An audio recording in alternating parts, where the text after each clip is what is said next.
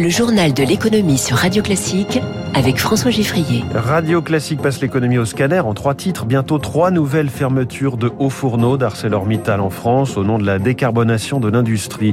La Banque Centrale Européenne change d'avis sur l'inflation et sur les hausses de taux. Et puis nous verrons comment se profilent les vacances de février du point de vue touristique. Dans cinq minutes, le Focus Eco avec Alexandre Viros, président France du groupe ADECO, au micro de Radio Classique à 6h45.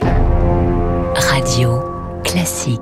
Ce sera officialisé aujourd'hui lors d'une visite du Premier ministre Jean Castex. ArcelorMittal va fermer trois de ses cinq hauts fourneaux français très polluants à Dunkerque et Fos-sur-Mer.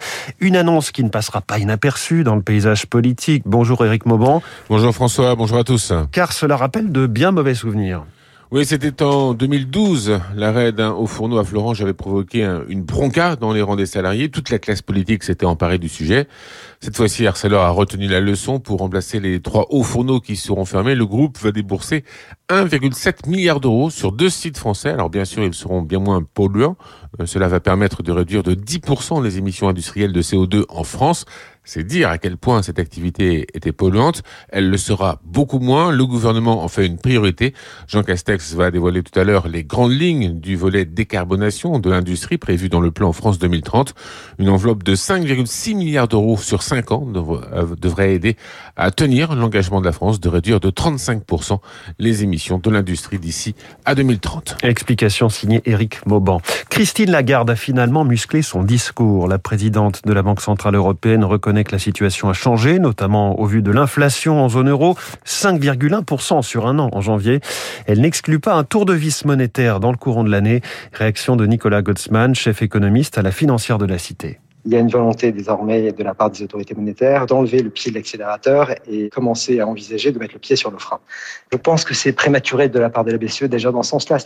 Malheureusement, il y a une divergence assez forte entre ce qui se passe aux États-Unis et ce qui se passe en Europe. C'est-à-dire que la reprise américaine a été très forte et aujourd'hui, on va dire qu'ils ont quasiment effacé totalement l'impact de la crise. Or, c'est pas du tout le cas pour l'instant en zone euro. On est revenu au niveau de ce qu'on avait en 2019. C'est très bien, mais pour le moment, on n'a toujours pas rattrapé les années 2020 et 2021 en termes de croissance. C'est dommageable et c'est surtout euh, problématique pour la suite parce que ça peut avoir un impact euh, à long terme sur les marchés et avoir un impact à long terme sur la croissance européenne. Les marchés financiers qui n'ont pas apprécié, hein, à l'image du CAC 40 qui a perdu 1,54%. Il a clôturé hier soir à 7005 points. Hier à Wall Street, l'agitation est venue d'ailleurs. Hein. Le Dow Jones a perdu 1,45% et le Nasdaq a plongé, moins 3,74%. C'est l'action Meta, la maison mère de Facebook, qui a entraîné le marché des valeurs technologiques euh, dans sa chute.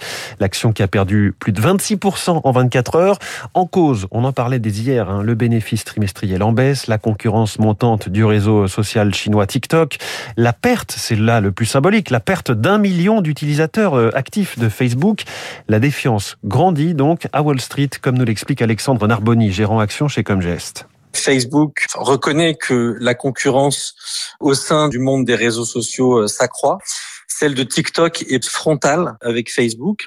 Et donc, ça peut remettre en cause la domination de Facebook. Leurs investissements dans le métaverse sont colossaux. S'ils ne réussissent pas, ils auront euh, dépensé énormément d'argent dans ce métaverse. Et donc c'est cette incertitude qui fait que le titre aussi est malmené en bourse actuellement. Et pour compléter euh, ce tour d'horizon des marchés à Tokyo, le Nikkei est en ce moment en progression de 0,62%. On en parlait dans le kiosque éco à l'instant, les tensions Ukraine-Russie et cette question, l'Allemagne va-t-elle se retrouver en pénurie de gaz? Ses réserves de gaz sont basses. Dans le même temps, l'hiver s'annonce rigoureux. Le problème, c'est que cette source d'énergie représente 27% de la consommation des foyers allemands. Berlin euh, serait donc en risque hein, en cas de conflit armé Patrice Geoffron est économiste spécialiste des énergies. Ils sont un peu à la merci euh, d'un hiver extrême, tel qu'on en a connu par exemple en 2012. Le niveau actuel de leur stock ne leur permettrait pas nécessairement de faire face à l'ensemble de leurs besoins. Les solutions euh, d'urgence sont de fait relativement limitées et dans ces circonstances, les Allemands ne sont pas les plus va en guerre, en tout cas les plus avancés euh, sur la voie d'éventuelles sanctions par rapport aux Russes. Moi, ce qui me paraît absolument essentiel, mais le débat est en cours en Allemagne, c'est quels enseignements sont tirés de cet épisode. Toute la question est de savoir quelle est la place du gaz, comment diversifier les provenances de ce gaz et comment le verdir également de plus en plus.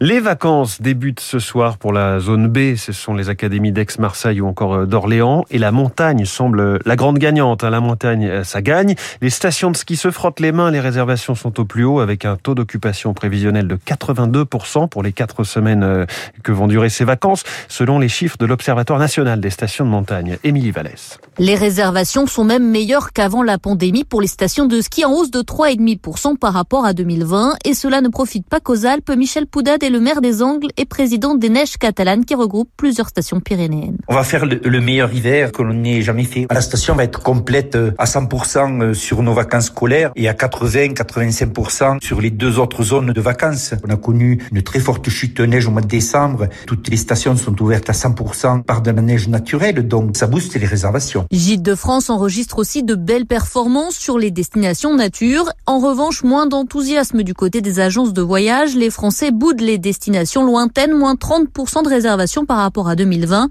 Jean-Pierre Masse, président des entreprises du voyage. Les Français qui veulent partir en vacances ont peur d'une évolution de la situation sanitaire, des contraintes liées au voyage, de la réglementation. Donc ils se décident très tardivement. Le Maroc, très grosse destination d'hiver d'habitude, du fait de la fermeture jusqu'au 7 février, est passé complètement aux oubliettes. Les Antilles souffrent également beaucoup parce que le taux de vaccination y est faible. Du coup, la clientèle dotée d'un fort pouvoir d'achat s'oriente plutôt vers la République dominicaine qui cette année est la première destination étrangère en février. Alors si vous partez et que vous prenez le train, ce n'est pas forcément facile facile. Plus d'une semaine après son lancement, la nouvelle application SNCF Connect euh, est jugée par beaucoup d'utilisateurs moins pratique. Euh, ils disent rencontrer des problèmes techniques. La SNCF reconnaît quelques soucis mais dit qu'il euh, reste mineur.